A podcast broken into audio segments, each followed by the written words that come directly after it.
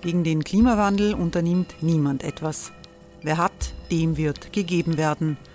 Und Frauen verdienen weniger. War ja immer schon so. Man ärgert sich und macht weiter. Was aber, wenn nicht? Wir haben eine Idee. Die Falter Arena macht die Bühne frei für Menschen und Projekte, die das Land verändern. Mein Name ist Eva Konzett. Ich leite das Politikressort im Falter. Und am Sonntag, den 26. Mai, veranstalten wir im Wiener Stadtsaal die nächste Falter Arena. Mit dabei unter anderem der ehemalige Politiker und Neosänger Matthias Strolz, Theresa Imre von Markter, Sonja Jöchtel von Love Politics oder Kari Ochsner von Ochsner Wärmepumpen. Machen statt jammern. Wir schauen uns an, wie das funktionieren kann. Kommen auch Sie vorbei. Alle Informationen und Tickets finden Sie unter falter.at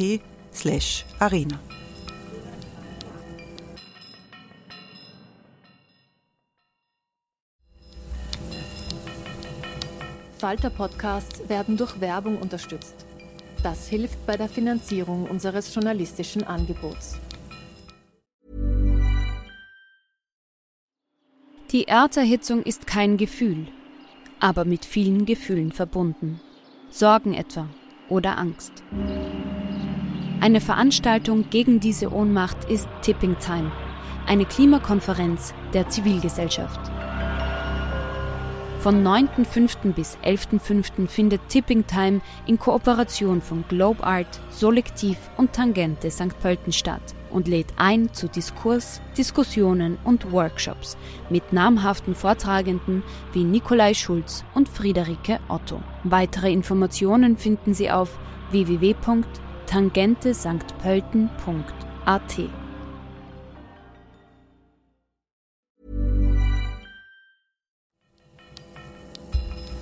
Falter Radio, der Podcast mit Raimund Löw.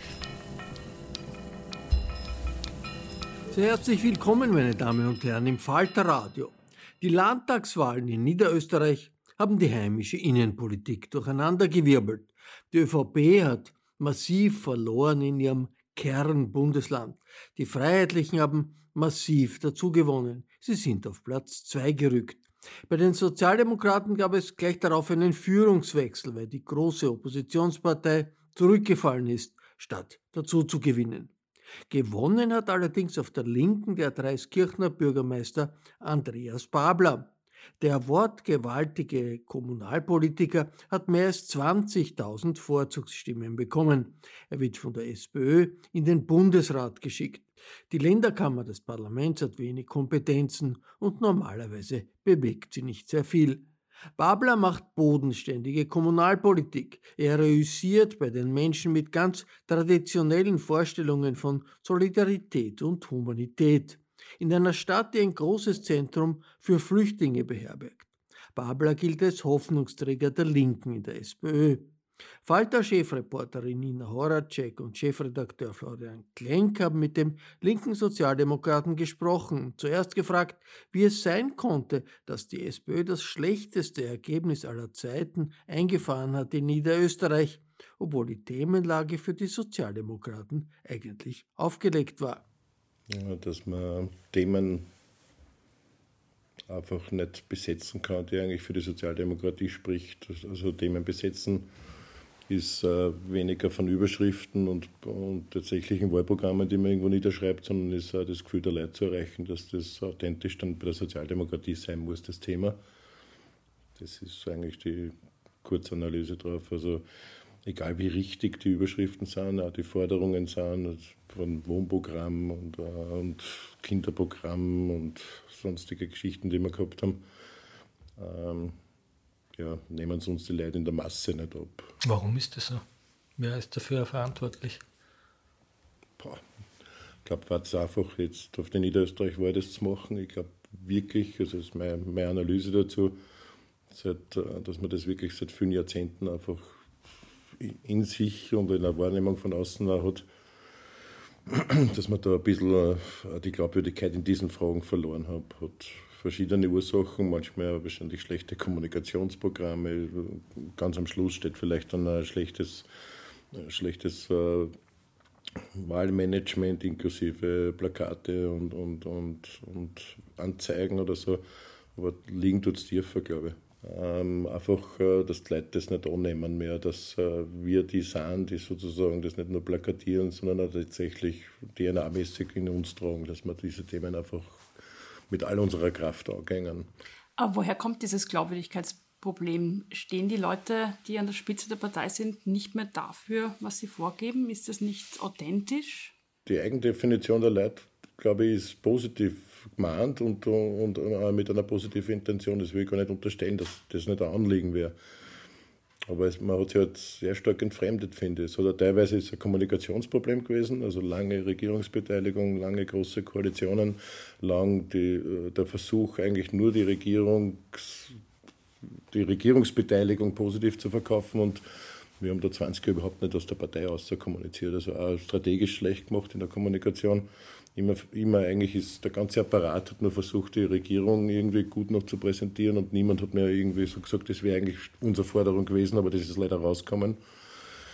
Und zweitens glaube ich, das, was ich so oft sage und weil soll keine Phrase sein, ist die, diese Reideologisierung, die so schlecht klingt im Wording oder so retro klingt im Wording aber ich glaube, dass das auch so ist, dass man einfach richtige Forderungen stellt in der Überschrift, richtige Themensetzungen auch selber versucht, aber auch selber als Gesamtpartei, das gilt für uns alle wahrscheinlich zu wenig Breite haben in den Fragen äh, einzubetten, diese Einzelforderungen. Also jetzt hat man es gesehen bei Teuerungsbekämpfungen, da kommt dann einmal eine richtige Forderung mit Merit Order, da kommt vielleicht einmal die richtige Richtung mit Deckeln, dann kommt schon wieder äh, eine Frage, die man eigentlich ideologischer diskutieren könnte, ob Mehrwertsteuerungssenkungen eine sozialdemokratische Position sind. Also das glaube ich, dass man da miteinander einfach äh, wieder Priorität setzen müssen. Das ist jetzt keine neue Erkenntnis, aber das merkt man in all diesen Einzelforderungen. Das Zweite ist, dass wir natürlich in der Opposition jetzt angekommen sind, ein paar Jahre, angekommen wurden äh, in den letzten Jahren, dass wir richtigerweise natürlich jetzt da die Themen kriegen, wie sie gesetzt werden von der Regierung. Also auch schwer. Man muss ja dann reagieren. Im, meistens äh, sie reduziert auf parlamentarische Fragen. Also es dreht sich ja viel zu viel sozusagen darum, die reine Parlamentsdebatte. Wie soll ich es am besten sagen? Und äh, glaube ich, richtigerweise bekämpfen. Also ich habe es immer beim 60-Stunden-Tag, äh, 60-Stunden-Woche irgendwie auch gesehen, wo man halt jetzt nur mehr die Mehrstunden und nicht die Überstunden zahlen, also de facto einfach eine Verschlechterung bringt nach 135 Jahren zum ersten Mal. Äh, pervers eigentlich, ja, aber trotzdem, dass man sagen, okay, richtig, wir haben 300.000 Leute auf die Straßen gebracht, auch in die Betriebe mobilisiert hat und dann bleibt man irgendwie stehen. Und dann kommt man nicht mit einer ähnlichen Kraft außerparlamentarisch zurück, sprich Mobilisierung, Betriebe, Gewerkschaften, Partei, äh, Zivilgesellschaft und sagt, eigentlich stehen wir für was ganz anderes, nämlich nicht nur die Abwehr, sondern Stück um Stück dieses, der Modernisierung, des technischen Fortschritts, der Produktivitätszuwächse und so weiter den Menschen zurückzugeben. Das heißt Arbeitszeitverkürzung bei vollem Lohnausgleich. Das sozusagen auch zu zeigen, für was man steht, dass man nicht weniger schlecht ist oder nur abfedert, äh, sondern dass man irgendwo in diesen Themen überhaupt äh, sagt, äh, was alternativ wäre, wann wir gestalten könnten. Das ist es, das gibt, es gibt zwei Bereiche, die ganz zentral sind für ja. die Wähler und Wählerinnen. Das ist die Ökologie und das mhm. ist die Migration. Und in beiden Positionen hat man das Gefühl, schwimmt die SPÖ. Da gibt es überhaupt keine fortschrittliche Linie, da gibt es eigentlich gar keine Linie. Man ist immer noch fürs Billigschnitzel und fürs Autofahren in Wien. Mhm. Äh, hat die SPÖ vielleicht einfach keine Anziehungskraft mehr für Leute, für die Themen, die es betrifft. Bei der Inflation wird sozusagen mit großen Geldspritzen und, und, und, und, und Ding gelöst. Aber dort, wo es eigentlich sich andere Parteien aufstellen, die Blauen in der Migration mit der ÖVP, die Grünen in der Ökologie, hört man eigentlich von der SPÖ ganz, ganz wenig. Ja, ich würde die Wertigkeit anders sehen. Also für mich war die, die, diese Erderhitzung und die, dieser programmierte Kollaps eigentlich Nummer eins in diesen Fragen. Also versuche es immer in der SPÖ auch sozusagen auch zu polen drauf, dass das jetzt eine ganz entscheidende Frage ist. Weil, äh, und versuche es ein bisschen, für mich selber habe ich es auch so hergeleitet und versuche halt dafür zu werben, dass das mehr Leute auch so sehen, so wie wir sozusagen für die ganz persönliche Verbesserung von Arbeiterinnen und Arbeitern kämpft haben, sozusagen aus dieser Bewegung heraus, wo wir, wo wir diese Krankenkassen eingeführt haben, die Wochenarbeitszeiten, Tagesarbeitszeiten überbracht haben, äh, mit Gesundheitsversorgung im Roten Wien dann und viele Geschichten. Also alles das, was sozusagen die Lebensgrundlage der vielen, der Arbeitenden, des Proletariats verbessert hat, dass es ja eigentlich folgerichtig ist, auch überhaupt die Lebensgrundlage der vielen zu richten. Also wir, wir werden die Ersten sein, die die Auswirkungen haben und nicht die, die es richten können mit ihren Energieversorgungen, die super, diese Promillen und Prozentbereiche, die ganz wenigen die werden es noch immer kühl haben mit ihren Klimaanlagen und die werden noch immer ihre Güter zur Verfügung haben und die werden noch immer Trinkwasser genug äh, zur Verfügung haben. Das heißt, jetzt geht es wirklich um eine Entscheidungsgrundlage, die Grundlage der vielen Menschen zu sichern. Und wenn man sich anschaut, gleichzeitig, was jetzt schon Kämpfen geführt wird um äh, Privatisierung vom Wasser in anderen Kontinenten, wenn wir jetzt sagen, was, was Fluchtbewegungen jetzt schon durch Erderhitzung ausgelöst werden, die zwar jetzt noch in der Region sind, aber die uns natürlich auch irgendwann erwarten dann glaube ich, hat diese Frage, Frage größte Priorität. Das ist sozusagen der Zugang dazu und ja, da haben Sie recht. Da ist die SPÖ noch nicht äh, in dieser Realität angekommen. Aber was wäre dann eine sozialdemokratische Antwort auf diese große Frage? Wie müsste die ausschauen? Erderhitzung, also dieses Social Justice in dieser Frage einfach äh, aufzunehmen. Also man hat ja gesehen, auch in der Bewegung von äh, Fridays for Future, wie auch sofort natürlich dann irgendwo im Mainstream dieser Bewegung zu Recht, äh, eine Frage von Social Justice geworden ist. Also die, die, auch, auch die Erderhitzung beginnt heute und ist auch eine Klassenfrage, wem es zuerst trifft. Oder es trifft die Ärmsten zuerst, natürlich ganz direkt in ihren Lebensrealitäten. Und aus dem Punkt aus so zu rollen, dass das eigentlich ein Thema ist, was uns alle trifft. Da geht es nicht um einen billigen Hoferflug, den man um 400 Euro im Club machen kann, nach, nach, in die Türkei sondern da geht es echt um, um eingemachte Geschichten. Und Aber jetzt ist der Wiener Bürgermeister ja nicht gerade berühmt was, dafür, dass er mit der Bewegung sanft umgeht, sondern sagt, es sind grüne Bobo-Kinder, die da zum Demonstrieren abgelegt werden oder hingeführt werden. Ist das das richtige Signal mit der Generation? Man verliert ja gerade nicht nur die Alten, die Pensionisten und die Arbeiterschaft, sondern auch die jungen Klimaaktivisten.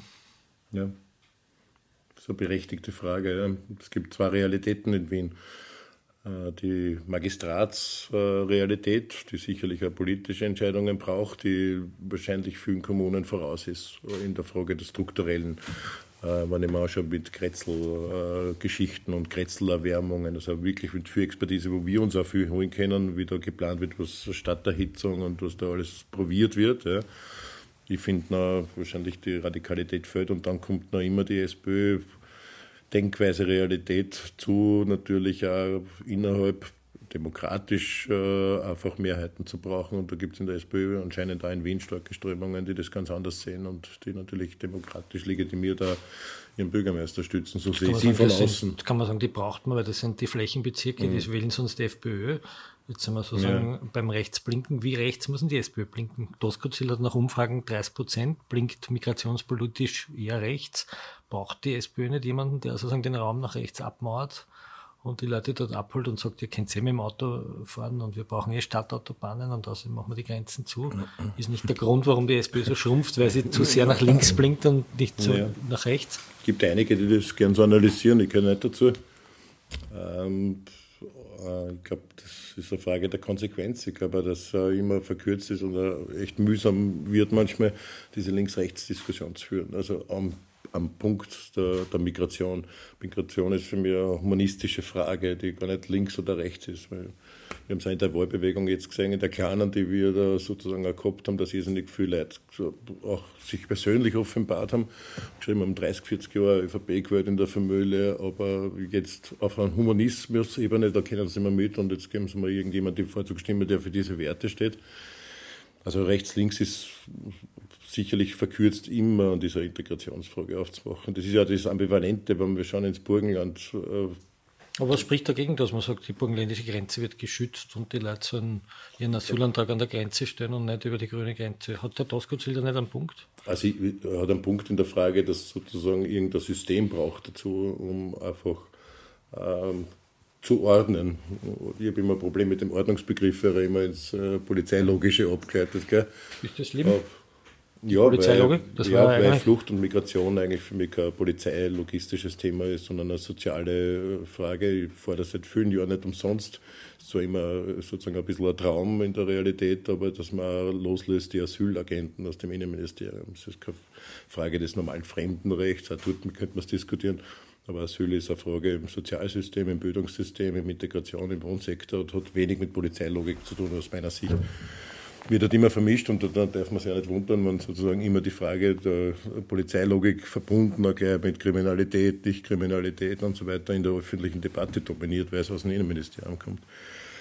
Und beim Tosco ist es so wie beim, beim Niesel, beim Tosco noch stärker, der hat halt natürlich klassisch gut sozialdemokratische Politik, war beim Niesel schon so, sind echt Punkte, die äh, auch Role Models sind in der Sozialdemokratie, wenn man Dinge raus aus dem Markt nimmt, wenn man Mindestlohnpolitik einführt, äh, wenn man auf Ökologie setzt, muss man auch sagen, im Burgenland geht manchmal ein bisschen unter.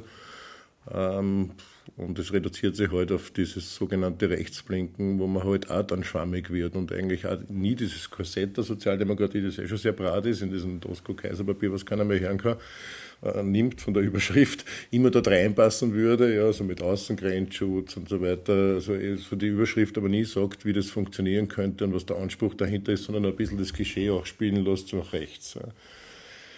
Das ist ein bisschen so die Wahrnehmung, die ich dazu habe. Also ich glaube, dass sie das nicht auszahlt haben, aber auch schon bei Vorgängern erlebt, auch schon bei anderen. Es ist nicht immer nur das Burgenland, die dann einfach glauben, sie müssen da irgendwo noch fischen in der, in der Frage vom Image her. Aber ja. braucht es nicht auch einfach einmal ein klares Bekenntnis, ja. wofür die SPÖ steht? Ich meine, Sie haben zum Beispiel gesagt, 2015, als sehr, sehr viele Menschen nach Österreich geflüchtet sind, Asylwerber seien, Zitat, Menschen, denen es dreckig geht. Selbst wenn es Wirtschaftsflüchtlinge sind, heißt das auch, dass sie jahrzehntelang ausgebeutet wurden durch den reichen Westen. Mhm. Das hört man von Ihnen, das ist jetzt aber nicht ähm, Mehrheitsmeinung in der SPÖ, würde ich meinen. Würde, würde ich sagen, und ich glaube nicht einmal, wir müssen nochmal einen Schritt sogar drastischerweise drucken. Ich glaube, dass nicht nur die FPÖ, ÖVP absichtlich das äh, vermischt, dieses Thema Asyl, Migration, Wirtschaftsmigration, sondern dass in der SPÖ zu wenig klar ist und zu wenig Expertise gibt, äh, das auseinanderzuhalten. Und das macht es auch schwierig in der SPÖ eben mit den Diskussionen. Also wirklich auch, so wie es jetzt Versuche gibt, mit Knaus und so, die ja sozusagen fachliche Expertise haben, ja, zumindest einmal ein Modell zu entwickeln, über das man dann streiten, diskutieren kann. Ich rede dann gar nicht, ob das alles eins zu eins zu übernehmen ist von einem Experten oder Experten sondern einmal eine Diskussionsgrundlage auch zu haben von Leuten, die wissen, die sich auskennen, was sind Migrationsgründe, was sind Migrationshoffnungen, was sind die ökonomischen Realitäten, gleichzeitig auch, auch Leute, die wirtschaftlicher wissen, was das auch für Österreich bedeutet, für Europa bedeutet und dann gleichzeitig eine ganz andere Schiene, was heißt Flucht mit all den möglichen Dingen und was sind Fluchtursachen. Man sieht ja jetzt während der Ukraine, während des Russlandkriegs gegen die Ukraine, ja dass eigentlich die Bevölkerung durchaus bereit ist, 80.000 Ukrainerinnen zu helfen. Es gibt eigentlich überhaupt keine Probleme damit. Ja. Sogar die Polen, die äh, die größten Schafmacher waren in der äh, Flüchtlingspolitik, sind wahnsinnig hilfsbereit. Kann es nicht sein, dass auch die Linke, sage ich jetzt ein bisschen breiter, die Themen einfach vermischt und die Leute gar nichts gegen Flüchtlinge haben, sondern nur gegen eine eine Art von Migration, die sich als Asyl tarnt und in Wirklichkeit gar keins ist und diese Unehrlichkeit nicht haben wollen und die Linken darauf nicht angemessen reagieren? In der Überschrift ja. Ich würde den zweiten Teil nochmal differenzieren, weil ich glaube, man hätte auch keine Angst über Wirtschaftsmigration, wenn man sagt, was da jetzt los ist. Überall gleichzeitig beschwert man sich, dass man keine Leute hat in der Pflege. Die Gastronominnen und äh, Gastronomen beschweren sich, dass keine Leute haben für ihr Küchenpersonal angefangen also wir brauchen nicht nur qualifizierte Zuwanderung, Immigration, wir brauchen auch sehr stark unqualifizierte Leute. Und diese Ehrlichkeit der SPÖ, einmal ja, das zu benennen und sagen, wir brauchen das offensiv. Ja. Wir sind da immer Dekaden hinter Deutschland, die das ganz spezifisch macht in der Anwerbung, nicht nur der hochqualifizierten ITlerinnen aus Indien und Pakistan, da hat es ja schon ein paar Kampagnen gegeben, sondern auch überhaupt in dieser Frage. Und zu Flüchtenden, glaube ich, habe ich genau dieselbe Erfahrung. Ich finde es ja wahnsinnig fahrlässig von der SPÖ, aber ab geht auch über die SPÖ äh, Richtung Grüne. Jetzt ist es sowieso schwieriger mit den Grünen, aber ich finde ja ein Wahnsinn, weil man unterschätzt, wie viele Menschen in Österreich auch organisiert helfen. Also privat sowieso, aber organisiert, die haben überhaupt keine politische Lobby mehr. Seit, glaube ich, seit zehn Jahren oder 15 Jahren war es einmal kurz da. Da war so eine gewisse Grundstimmung, weil der Boulevard das auch mittragen hat und so weiter, weil da das passiert ist mit den vielen Toten in dem, in dem, in dem LKW. Aber, aber dann irgendwie über den Boulevard kippend mit Silvester, das mag schon stimmen alles, aber dann komplett auf die Leute vergessen, die dann nachher noch immer geholfen haben.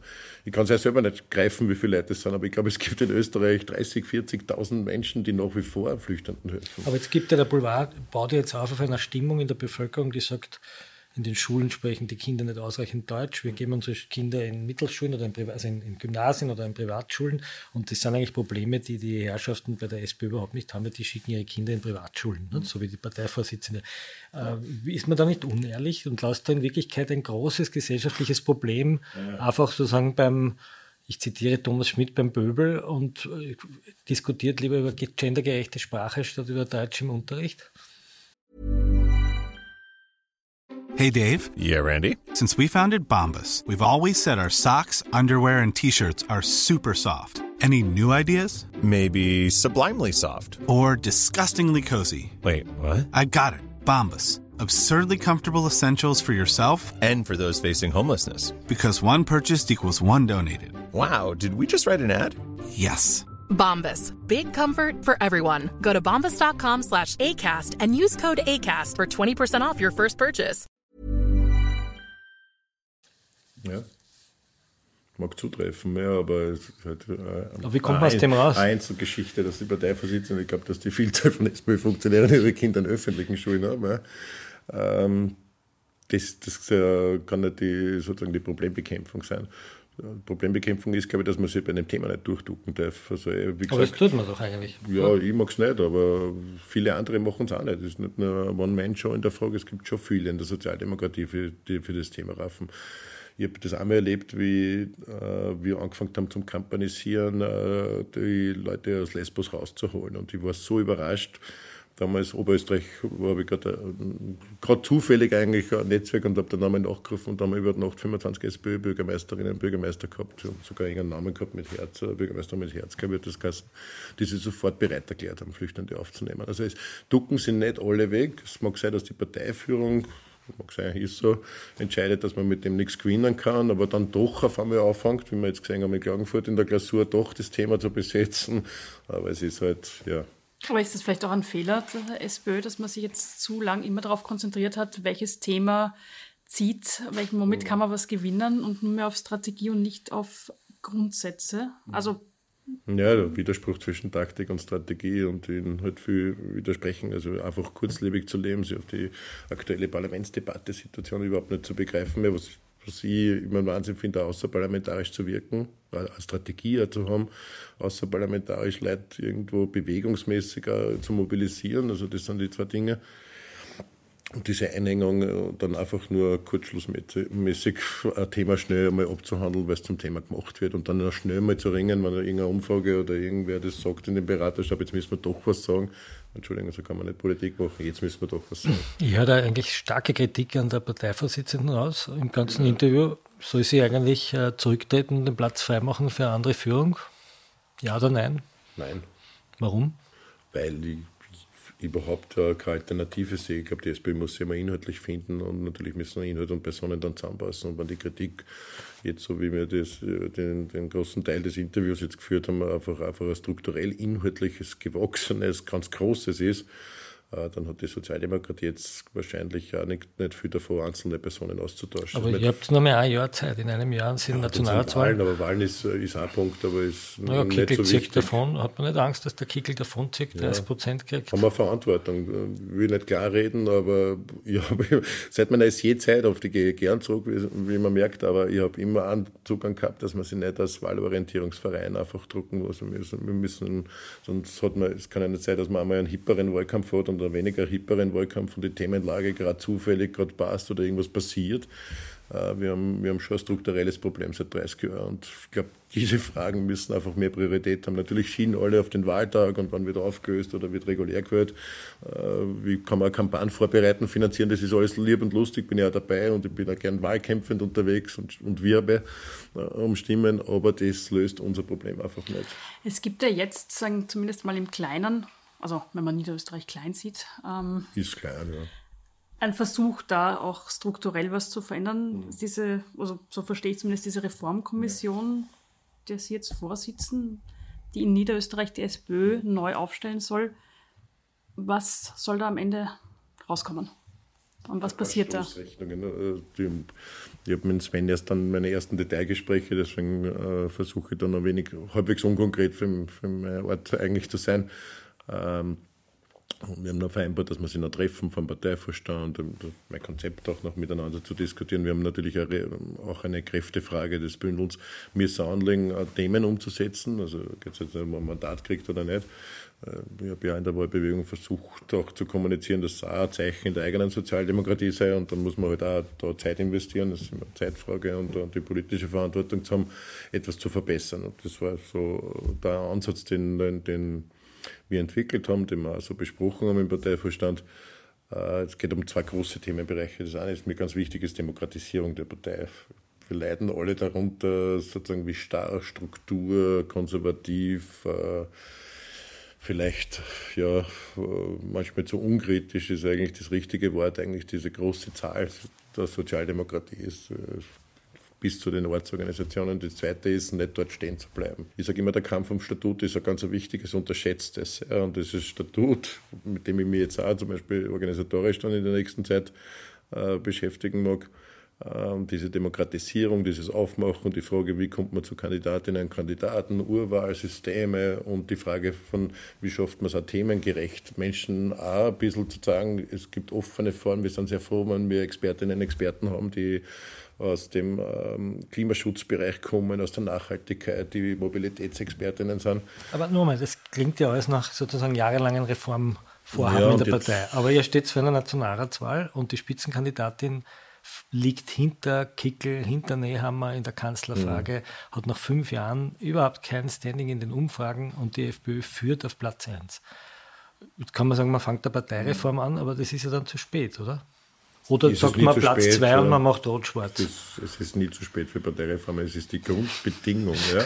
Ich weiß schon, dass man gern hört, dass man sagt, ja, der, der oder die ist besser als Parteivorsitzende oder schlechter als Parteivorsitzende. Also das ist für mich verkürzt. Und ich hab, ja, der, Kurz, hat, ja, der Kurz hat ja schon gezeigt, dass man als charismatischer ja, Parteichef. Und, und Kurz hat auch gesagt, wie nachhaltig das ist. Und das ist nicht der Prozess, den ich der SPÖ empfehlen würde, irgendwie auf ein Shootingstar und auf eine Casting-Methode zurückzusteigen, jemanden populären zu finden, äh, der sozusagen Menschen bewegt äh, zum Wählen und dann bitte enttäuscht wird, weil das einfach nicht zusammenpasst, diese Bürokratie, die Struktur. Also ich glaube, dieser Kampf um Statut unterschätzt, interessiert auch in der Öffentlichkeit. Das kann, wenn Sie viele denken, wenn man das ja in so einem Interview liest, was, was eigentlich, glaube ich, wichtigere Sachen, aber ich unterschätze das nicht. Also ich glaube, das ist ein Kampf, den, den man dort führen muss und kann und ich bin auch gespannt, wie weit äh, Veränderungswille da ist. Das ist ganz wichtig, über diese Nationalratswahl hinaus, die auch wichtig ist, logischerweise. Aber jetzt haben ja Sie zum Beispiel doch nicht wenige Fans. Man hat das jetzt gemerkt bei den Vorzugsstimmen. Naja, wenn man aus den sozialen Medien schaut, da gibt es schon ähm, einige Fanboys und Fangirls von Andreas Babler über 20.000 Vorzugsstimmen. Es gibt aber auch eine ziemliche Enttäuschung bei vielen, weil Andreas Babler jetzt nicht in den Landtag geht, ähm, eigentlich bundespolitisch auch keine Rolle spielt. Mhm. Ist da nicht die Gefahr, dass man irgendwann an der Dreiskirchener Balkonmappe ist, der zwar immer erklärt, wie es geht, ja. aber keine Verantwortung übernimmt in der Bundespolitik? Ja, so wie du sagst, ist eine Gefahr, aber die ist Insofern glaube ich nicht real. Erstens mit den Fanboys und Fangirls ist ein Begriff, mit dem wir nicht so gern irgendwie konfrontiert werden. Wir haben ein ganz äh, ein starkes Moment gehabt, auch gedacht in der Bewegung, dass wir eine Wir-Bewegung machen. Das heißt, das ist kein Wahlkampf von Andi Babler, der steht zwar am Zettel, aber es ist eine Geschichte zwischen dir und mir, auch im Internet, also eine Wir-Bewegung. Also jeder ist Teil dieser Kampagne. Das war ein ganz andere Denkmuster von dieser Kampagne. Das heißt, wir kommunizieren jetzt auch nicht ich frei über Vorzugsstimmen, sondern wir haben es geschafft. Ja. Das ist Gutes jetzt sehr Ergebnis. bescheiden äh, formuliert, ja, aber es ist, ist natürlich eine Figur, Babler, der sagt, ich bin der Gegenpol zu einer zu einem Innenministerium. von den Leuten, die uns unterstützt okay, haben. aber Sie versuchen ja sozusagen symbolisch zu sagen, ich bin ein Gegenpol und man kann Flüchtlinge auch human behandeln und man kann selbst eine Stadt wie Dreiskirchen, wo so viele Flüchtlinge auf der Straße liegen, so drehen, dass sie nicht reaktionär und äh, und rechts werden, sondern man appelliert sozusagen auf die 5%, die humanistisch gesinnt sind. Warum gelingt das so vielen Parteichefs? Der letzte, der das sozusagen konnte oder mobilisiert hat, war der Häupl in Wien, der das über die Hausordnung macht. Warum gelingt es so wenigen Sozialdemokraten so, dass sie wirklich Beliebtheitswerte haben? Ja. Ich, ich mag es aber korrigieren, nochmal bescheidener werden. Ich glaube nicht, dass Leute, manche, viele, die mir wählen, auch nicht wirklich ähm, irgendwie linkssozialistisch werden durch eine Kampagne und weil sie mir erwähnen. Da hat schon was zu tun damit, da glaube ich, dass das war die Überraschung eigentlich. Wir haben, schon gewusst, dass natürlich Rot als Grün Leute affin sind. Wir haben irrsinnig viele Meldungen gekriegt, nicht nur von schwarzen Leuten, sondern auch von FPÖ-Wählern, die bis jetzt nur FPÖ gewählt haben, die Protest gewählt haben und die einfach ein Lebensgefühl von unten einfach einmal ein Angebot gehabt haben, jenseits der FPÖ. Das war überraschend ein bisschen, aber es war dann nicht nur Einzelgeschichten, sondern auch in unsere Kontakte. Wir haben geschaut, dass wir dann den Kontakt über die Wahl halten von Leuten, die uns kontaktieren, ist halt eine schöne Hocken. Aber das war das Überraschende. Also ich glaube, es ist nicht nur die Frage, wie viele Flüchtenden, ich glaube, da war ein Wahlmotiv, war überhaupt so, dass es äh, rechts, links hat, zur Erweiternahme und einen größeren Horizont von unten oben zu geben in der, in der Richtung. Also bis, zum, bis zu der Platzauswahl und bis zu der Kampagne, wie wir es angelegt haben miteinander. Ich glaube, das ist schon, also Flüchtendenfragen ist so, das ist, äh, es gibt schon einen Unterschied. Wir haben jetzt 46 Prozent dieser Superwahlergebnisse. Ich freue mich über manche Sprengen, wo wir absolute Mehrheiten haben, ja, die, die, die wir kennen, sind bei Gemeinderatswahlen stark, aber da fehlen trotzdem noch 26 Prozent oder 25 Prozent zu Gemeinderatswahlen. Ja. Anderes Themensetting, da gibt es noch andere Wahlmotive. Das heißt aber trotzdem schaffen wir es, dass wir halt jetzt dann zwei Wochen oder drei Wochen hintereinander da zulegen können. Aber da sind schon viele Leute, die ganz anders wählen dann bei Nationalratswahlen und bei anderen Wahlen. Also das muss man nüchtern sagen, wenn man sich die Stimmen anhört. Aber sobald ich dann selber kandidiere, hört man und spürt man und redet man und kriegt ein bisschen ein Gefühl im Minikosmos Dreiskirchen und das gilt wahrscheinlich für manche andere auch, äh, dass sie sagen, dass sie diese, diese Art äh, der Politik zu denken und sie auch zu artikulieren einfach gut finden, einfach Gibt es heute noch einen Klassenkampf für Sie? Ist das ein Begriff? Ja, logisch, tagtäglich. Man, man, mag dieses Wording auch komisch finden, aber es ist tagtäglich eine brutale Geschichte, wirklich. Es geht um die Flexibilisierung der Arbeitszeit, wird oft unterbeleuchtet, das ist ein Wahnsinnsabwehrkampf, den wir haben seit Jahren. Also alles, was Richtung auch manchmal in der richtige Richtung geht, dass man Kinderbetreuung nachmittags anbietet, am besten dann äh, irgendwo in der Stadt mindestens ein Hotel bis 8 in eine in der Nacht, das sind so die Zukunftsaufgaben, gehen natürlich damit einher oft, dass man halt auch gern hätte, dass die Supermärkte jetzt nicht nur bis 7, halb 8, sondern auch bis halb 9, 9, einen Tag in der Woche offen hat, dann wird es dann eben mehr. Also das hat schon, da gibt es dann in den Arbeitsbedingungen, gibt's dann, es gibt einen Klassenkampf in dem Rechtsanspruch auf Gesundheitsversorgung, finde ich wahnsinnig unterschätzt äh, jetzt ist gerade ein bisschen mehr Thema gewesen, aber es ist eine strukturelle Frage seit vielen Jahren, ob jemand das Geld hat, bei einem Privatarzt zu sein und dem das Kuvert umzuschieben. Ich, spreche jetzt mal so klischeehaft um und der halt einen Termin schnell checkt in einem Spital, wo er privat ordiniert also ich habe das selber jetzt auch familiär durchgemacht. Wir haben gewartet natürlich wie alle anderen auf einen Kassenplatz für Operationen in meiner Familie und da wartet halt ein Jahr drauf. Ja. Und ist jetzt gerade gestern operiert worden, aber mit einer ein Schmerzpatient, ja, mit einer langen Wartezeit. Wenn du sagst, aus dem Selbstverständnis dieses Familienmitglieds, so, ich habe da jahrelang eingezahlt, das ist ein Recht, dass ich einfach operiert werde und ich zahle einfach nichts privat. Aber was die Kassen, die zu wenig Leistung zahlen? Es, ist, äh, es sind zwei Fragen bei den Kassen. Bei den Kassen ist sicherlich System im Moment was zu tun. Also ich glaube, dass man schon die Kassenkriterien auch machen kann. Ich glaube nicht, dass es jetzt nur darum geht, das pauschal zu erhöhen. Das war ja schon wieder so eine Gießkanne. Kriegt halt mehr für den Schein oder für die E-Card jetzt. Das war zu wenig. Äh, ich glaube, es muss einfach qualitätsmäßig gebunden sein an Leistungen. Und der zweite radikalere Schritt ist, dass man sagt, äh, dass es einfach eine Verpflichtung gibt, äh, einfach einmal die ersten zehn Jahre auf Kassenarzt zu machen und nicht in die Wahlgeschichten zu gehen, nämlich bei den Richtungen, die wir eh kennen von der Tendenz, also im Kinderbereich, im Frauenbereich. Ich glaube, es ist eine Kombination beider Ansagen. Ich wollte nur sagen, dass man mal rauskommt aus dieser internen Diskussion, Ärztekammer und pauschal und wir wollen mehr Geld und das geht sich nie aus für uns und es wird immer schlechter und wir haben schon so lange nicht evaluiert. Stimmt alles, da wir nicht negieren, aber ich glaube, es braucht schon ein bisschen einen staatlichen Eingriff sozusagen auch. Gehen wir nochmal zu Ihrer Forderung. Sie sagen, wenn, wenn jemand in Österreich Medizin studiert und Arzt werden will, soll er zehn Jahre nicht das Privatarzt... Die zehn Jahre sind, die zehn Jahre oder, eine Richtung auf. Oder eine Zahl von Jahren nicht das Privatarzt... Oder zumindest einen Stundenanteil dazu machen. Dass er sagt, 20 Stunden Kassenarztverpflichtung, einen Anteil an Patientinnen. Aber wenn er keinen Kassenvertrag kriegt? Den Kassenvertrag muss man natürlich bereitstellen. Ja. Also ist natürlich eine Finanzierungsfrage über die Kasse. Bin ich ganz aber es gibt ja viel zu wenig Kassenverträge. Ja, aber das kann man genau in dieser gesetzlichen, ich sage nur, man muss ins Gestalten kommen, ne, sozusagen auf beiden Ebenen. Kassenentlohnungen. Sie haben schon für was für Leistungen wäre entlohnt, in was für einer Höhe. Gibt sicher, ich habe ja Ärztinnen, mit denen ich spreche, die mir auch sagen, das ist ein Wahnsinn, wir kriegen nichts, wir kriegen keine Erhöhungen, das wird immer mehr und was weiß ich was alles. Und auch die Spitäler fahren runter, das heißt, die mehr in die Praxen sitzen und diese Primarversorgungszentren bis auf Pilotprojekte zum Ausschauen funktionieren überhaupt nicht, was natürlich auch eine gute Richtung wäre.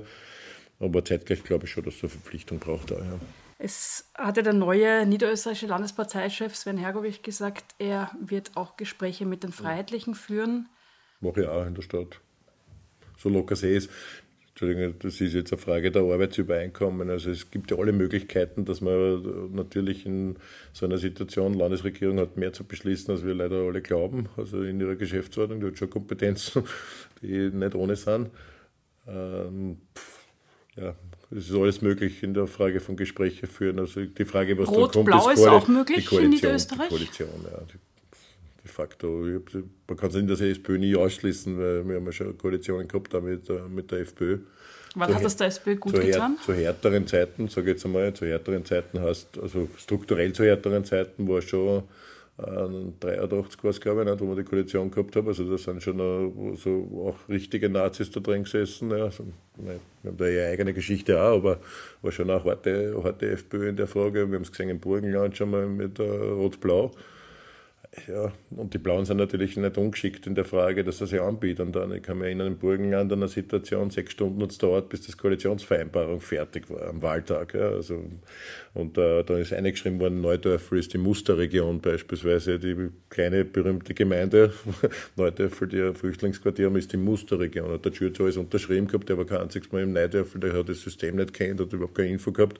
Aber da sieht man schon sozusagen, was dann alles fallen gelassen wird in so Koalitionsvereinbarungen. Ich glaube, ist eine grundsätzliche Frage. Und ich glaube, dass auch die Verkürzung der FPÖ-Bewertung auf die Frage, wie sie mit Ausländerinnen umgeht, einfach verkürzt ist. Das ist Jetzt hat vor ein paar Tagen der für Integration in Niederösterreich zuständige Landesrat Waldhäusl in einer Fernsehsendung eine Gymnasiastin mit Migrationshintergrund, kann man sagen, beleidigt. Sehr ungut wie soll die SPÖ mit einem Politiker wie Waldhäusl umgehen? Soll ich glaub, rhetorisch war es klar alles. Also bis zu Randy Wagner und so weiter, ich habe die Reaktionen darauf gelesen. Ich habe es nicht einmal original gesehen, ich habe immer nur den Inhalt irgendwo kurz mitverfolgt von, äh, von, von Waldhäusl. Ja, ich glaube, in der Analyse gibt es zwei Möglichkeiten. Entweder er ist so radikal und mit einer Selbstsicherheit, dass er dieses Weltbild einfach rausblasen mag. Also radikal Ausländerinnen und Ausländer und menschenfeindlich ist die Aussage auf jeden Fall. Das Zweite ist, ich weiß es nicht, ob man nicht alle äh, unterschätzen, ob er selbst so in dieser Frage so radikal rausgeht. Ich glaube aber eher an die erste These von mir, ob auch um den Landbauer zu schauen. Ich glaube, da gibt es auch FPÖ-interne Machtkämpfe und Retourkutschen, um auch diese Verhandlungen mit allen möglichen für, den, für die FPÖ zu erschweren, weil du das auch angeschossen einfach. Soll die FPÖ in Niederösterreich das Integrationsressort behalten? Soll die SPÖ das nehmen? Ja, aber es wird leider nicht nur die SPÖ entscheiden darüber. Ich würde der SPÖ das empfehlen, aber die Verhandlungen führt jetzt dann äh, das Wenn mit seinem Verhandlungsteam und äh, öffentlich ausrichten ist schwierig, aber ich glaube, es macht Sinn einfach. Nicht nur taktisch Sinn, das Thema nicht hochspielen zu lassen mit der FPÖ. Der Stand hat sich jetzt um 800 reduziert in der letzten Zeit. Der Stand meines im Flüchtlingslager Ja, sehr eindeutig, habe ich immer gesagt, sage, obwohl die Zahlen auch schon die letzten Wochen gering waren, ja, des Zugangs an der Grenze, haben sie es trotzdem noch künstlich hochgelassen und fast keine Verlegungen gemacht, weil sie es noch bis zur Landtagswahl, ich habe immer gesagt, nach der Landtagswahl wird das schnell fallen. Passiert jetzt gerade. Aber die zweite Geschichte ist, äh, ich glaube, es ist auch kein großes Thema. Diese Grundversorgung ist auch kein großes politisches, schwer zu lösendes Problem. Das kann man konstruktiv einfach lösen. Da geht es nicht um viel Leute, die man da irgendwie in Niederösterreich irgendwie gut unterbringen kann. Also natürlich, wir haben es ja gehabt früher. Also der letzte war, glaube ich, Maurice Androsch, der es gehabt hat auch immer mit Auseinandersetzungen ein bisschen mit uns, aber ich glaube, das kann man einfach äh, nicht bei Waldhäusl lassen. Entschuldigung, mal gesehen, was der aufführt. Ich hätte noch eine Frage, weil Sie ein T-Shirts des Fußballvereins also, St. Pauli mit einem großen, aber diesmal hat das nicht nur St. Pauli, sondern ein großes Peace-Zeichen drauf. Wie soll sich die Sozialdemokratie im Ukraine-Krieg positionieren? Halten Sie es richtig, dass Ihre Genossen und Genossinnen in Deutschland Waffen liefern? Gute Frage. Also ich komme selber aus, aus, meiner Sozialisierung aus der Friedensbewegung und dem österreichischen Friedensrat und vielen anderen. Das ist ein wichtiges Thema. Aber bei dem Krieg äh, geht es nur auf das Recht auf äh, Selbstverteidigung zu stärken. Und das ist eine schwierige Diskussion. Deutschland hat geschichtlich natürlich eine ganz andere Dimension, aber ich glaube, den Weg, den jetzt an Olaf Scholz gegangen ist, ich habe ihn nicht ganz genau verfolgt, aber man muss unterstützen, sonst ist ja diese Kriegssituation vorbei. Waren Sie eigentlich in Ihrer Jungsozialistenzeit einmal in Moskau? Nie, nie man wird es nicht glauben. Also Gusenbauer, alle haben da irgendwie ihre Episoden gehabt. Ich war nie in Moskau, ich war nie in Russland. Der neue Job, Sie werden Bundesrat. Das klingt jetzt nicht ja. wahnsinnig sexy, ohne die Bundesräte und Rätinnen beleidigen zu wollen. Was wollen Sie dort tun? Dort kann man nichts groß verändern, will ich mal frech sagen. Ja, es gibt ein paar Zugänge dazu. So, so, der Bundesrat hat natürlich Kompetenzen, die kann man relativ ja, Die Kompetenz, auf, Sachen auf zu verzögern. Ja, hauptsächlich kann er sozusagen aufschiebende Wirkung machen, gerade jetzt in einer aktuellen Zeit, wo man halt äh, Schwarz-Grün dort die Mehrheit wieder verloren hat. Also Regierungsmehrheit nicht da ist, kann man natürlich aufschieben. Es gibt, aber, es gibt auch das Initiativrecht, muss man auch sagen. Also man kann ja ganz normal Gesetzgebungsprozesse starten als Bundesrat. Äh, es ist halt immer eine Mehrheitsfrage, was man zusammenbringt und in was für Themenlagen. Also so ist es nicht. Und bei Verfassungen, brauche ich nicht erzählen, kann man eh alles nachschauen. Bei Verfassungsrechten gab es natürlich auch ein Vetorecht in Dingen oder, oder noch Gesetze, die direkt auf ein Land auswirken würden. Das sind diese Formalbedingungen. Natürlich ist es spannend auch bei Dingen. Jetzt haben wir eineinhalb Jahre bis zur regulären Wahl. Da wird noch viel versucht werden durchzusetzen, äh, auch aus opportunistischen Gründen äh, von Regierungsseite. Da spielt der Zeitfaktor natürlich eine. Und in der parlamentarischen Debatte, sozusagen, das war der Anspruch von uns jetzt, wir bringen diese Kampagne, wie wir es betrachten, mit Mut und Halten und Zeichen setzen, auch ins Parlament. Und zeitgleich hat man natürlich dort auch, auch die politische Argumentation auch in, aus seiner Sicht zu tragen. Das machen die SPÖ-Bundesratsfraktion sicher gemeinsam. Äh, dass wir dort noch einmal inhaltlich auffetzen, warum wir solche Dinge nicht durchwinken, warum die jetzt nochmal zurückgeschoben werden. Warum, also das ist schon eine Geschichte und, und innenpolitisch, äh, also der innenparteilichen Geschichte ist spannend, weil man sitzt natürlich in der gemeinsamen Fraktion Nationalratsgruppe. Bundesratsfraktion ist eine Fraktion, die natürlich auch für den Nationalrat die Geschichten auch miteinander das heißt, diskutiert und festlegt. Das heißt, Andreas Bartler im Bundesrat ist ein Schritt weiter zur Parteireform und Parteiveränderung? Ja, zum politischen Diskurs. Das ist nicht nur mein Programm, sondern es sind ja viele, die das so sehen. Und die werden dort eine Position beziehen, ganz einfach dort, wo ich sitze.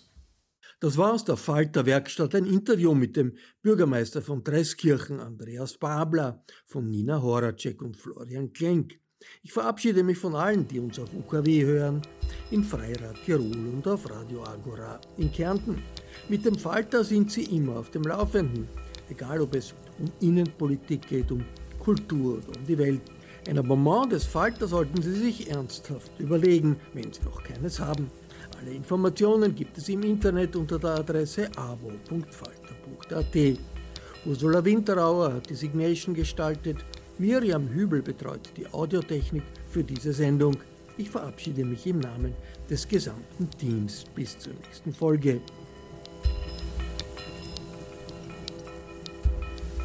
Sie hörten das Falterradio, den Podcast mit Raimund Löw.